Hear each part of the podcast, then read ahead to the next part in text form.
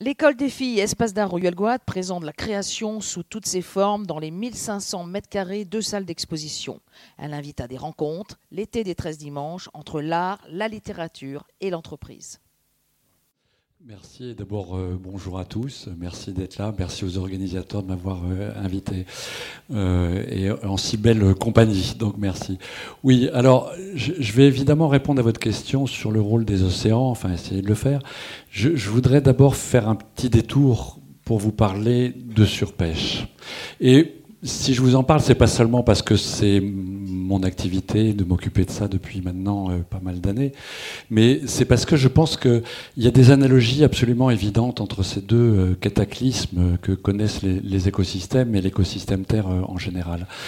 la surpêche, c'est probablement le premier cas euh, sur lequel l'homme a globalement euh, impacté les écosystèmes à une échelle euh, littéralement planétaire. Et il l'a fait en une période très courte, au cours des dernières décennies. On pêche depuis très longtemps, mais la pêche s'est vraiment développée et a vraiment eu des impacts à l'échelle planétaire, finalement, depuis la Seconde Guerre mondiale. Et, et, et, dans le même temps, j'ai envie de dire, du coup, ça nous donne un espèce de recul sur qu'est-ce qui s'est passé, comment nous avons réagi, est-ce que nous avons pu réagir? Qu'est-ce que nous avons fait qui a marché éventuellement ou qui n'a pas marché? Et les enseignements qu'on en tire sont probablement euh, très utiles pour aborder cette autre grande crise que connaissent et que commencent à connaître les océans, qui est évidemment le changement euh, climatique. Euh, la surpêche, pour juste en quelques, mots, elle a euh, en partie vidé les océans d'une partie de, de, ces poissons, de ces, de biomasses. Alors, on ne pêche pas toutes les biomasses de l'océan, mais sur les espèces exploitées, notamment les espèces du fond, on estime que l'abondance des poissons dans la mer a été divisée entre un facteur 5 et un facteur 10. Là où il restait, il y a encore quelques années, 100 tonnes sur le fond, il faut imaginer qu'il y en avait à l'origine 500 ou moins, probablement plutôt 700, 800, peut-être euh, peut-être 1000.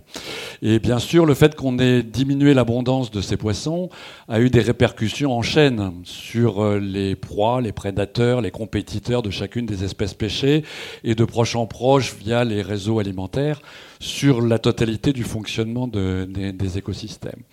Globalement, cette surpêche, elle s'est traduite par des écosystèmes qui deviennent progressivement euh, moins productifs, alors moins productifs aussi parce qu'on impacte les fonds marins, et qui deviennent euh, aussi plus instables.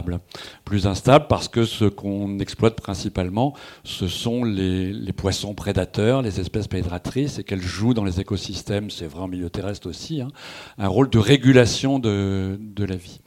Donc euh, des impacts qui sont euh, très très importants et qui sont des impacts sur la biodiversité, sur la résilience des écosystèmes. Ça veut dire aussi que ces écosystèmes sont aujourd'hui euh, fragilisés et, ont à aborder cette nouvelle crise qui est le réchauffement climatique dans cette situation de, de fragilisation. Bon, il faut le dire aussi, euh, on a, et ça a mis très longtemps, c'est encore très balbutiant, c'est sûrement insuffisant, mais on a progressivement mis en place des mesures, et contrairement à ce que vous pensez, la situation ne continue pas à se dégrader, ou en tout cas pas partout. Elle continue à se dégrader en Asie, elle continue à se dégrader au large des côtes africaines, très clairement, mais dans un certain nombre de grands pays industriels et en Europe, alors en Europe relativement tardivement, on a commencé à mettre en place des mesures euh, qui sont euh, efficaces en matière de lutte contre la surpêche. La pression de pêche au cours des dix dernières années a été quasiment divisée par deux divisé par deux. Alors ça s'est pas fait de manière simple et, sans crise et sans difficulté pour les pêcheurs. Et puis euh, surtout, les biomasses ont commencé à remonter. Je vous ai dit, il restait 100 tonnes sur le fond. Là où il restait 100 tonnes, on est en train, on estime qu'on est remonté à, à 140, peut-être 150. Ça fait qu'une petite partie du chemin. Mais ce que ça nous dit, et je viens au changement climatique, ce que ça nous dit, c'est que on peut agir, agir est efficace. C'est que pour que l'action soit efficace, il y faut un mélange extrêmement compliqué d'engagement des citoyens, d'engagement des acteurs, de responsabilité, de choix courageux euh, des politiques. Euh, ça met longtemps et c'est une bataille qui est en permanence à, recommencer et, à reconduire. Alors oui, aujourd'hui on commence à voir un peu, ou on commence à voir le chemin pour résoudre les problèmes de surpêche, et voilà le changement climatique. Le changement climatique dans les océans, Jean Zouzel l'a bien dit, il est, très important. Les eaux marines ont elles aussi gagné, euh, alors un peu moins, on estime 0,8 degrés depuis l'époque pré-industrielle, mais avec de la variabilité. Sur les fonds de la mer du Nord, on est plutôt à 1,6, 1, degré, degré 6, qui pour les organismes marins euh, est énorme. La mer se réchauffe. La mer se réchauffe, elle perd en oxygène, elle perd une partie de sa teneur en oxygène. On estime que d'ores et déjà, sans parler des projections, hein, euh, la mer a perdu 2% de son oxygène. évidemment, ça aussi, ça a des conséquences sur les vivants.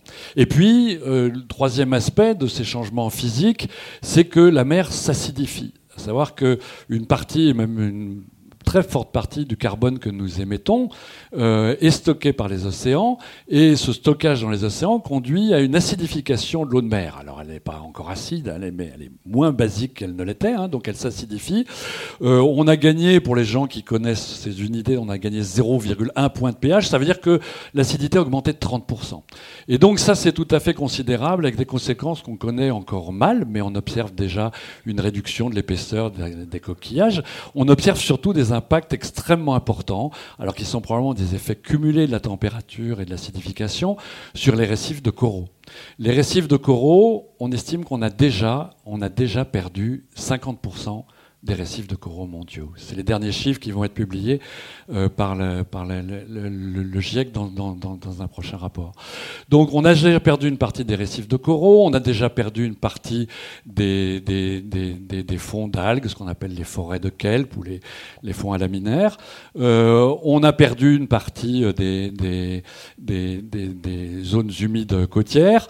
Euh, on sait déjà que les poissons se déplacent, ils se déplacent vers les pôles de manière très très importante. Les estimations actuelles sont que les stocks de poissons en moyenne, ceux qui sont en surface se déplacent de 50 km vers les, vers les pôles par décennie, et ceux qui sont sur le fond se déplacent de 30 km par décennie. Donc en quelques décennies, les espèces que nous observons sur la côte sont en train de complètement euh, changer.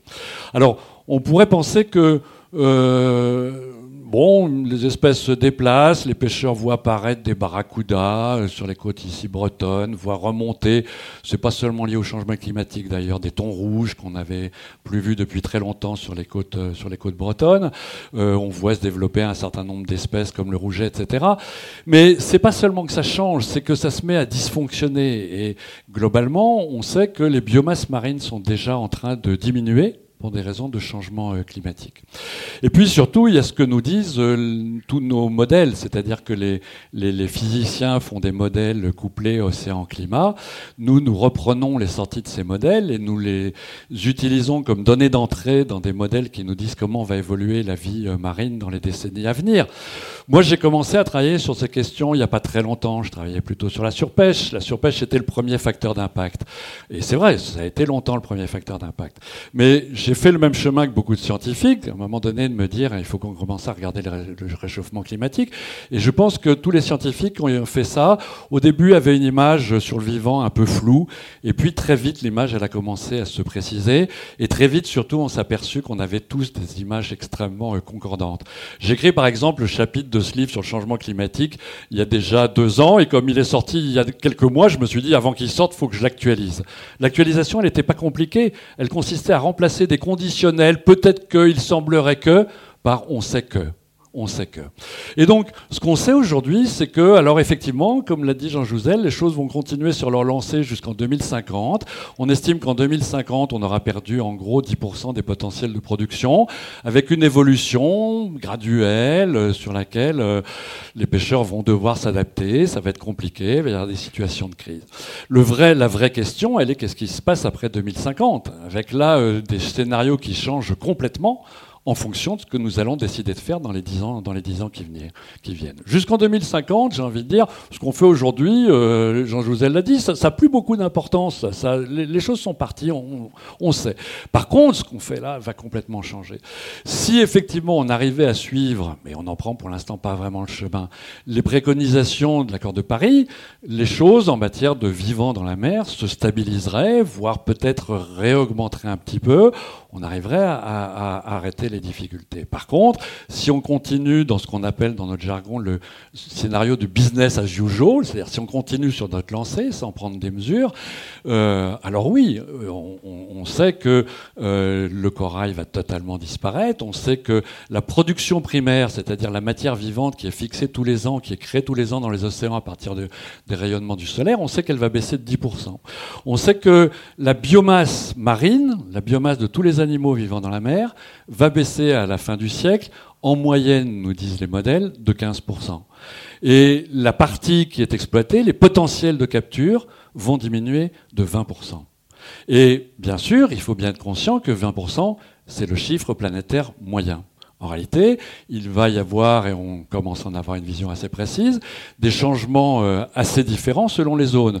Globalement, une stabilisation ou peu de pertes dans les parties, le pôle Nord, les poissons vont monter là, vont se, euh, vont se, récupérer, mais des baisses en Europe qui devraient être en gros autour de la moyenne, et des baisses qui devraient être beaucoup plus importantes dans la zone intertropicale. Donc on attend dans les pays au large euh, des côtes africaines ou dans les pays asiatiques de la zone intertropicale des baisses des potentiels de capture qui pourraient vraisemblablement atteindre 30%, 40%. Inutile de dire que ce pas vraiment des pays qui en ont besoin et que ce sont aussi des pays qui sont souvent très très dépendants j'ai envie de dire, vous, moi, aujourd'hui, si on n'avait plus de poissons sur la table, ça serait très triste et très dommageable, mais on, survivrait.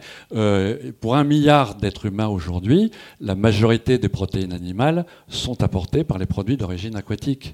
Donc effectivement, ces perspectives sont, très, sont, très, sont très sombres et nous invitent euh, à agir. Le changement climatique est en train de devenir, va devenir le principal enjeu euh, du vivant dans, l'océan, au même titre que la surpêche l'a été pendant des décennies. Merci. Merci euh, Didier Gasquet.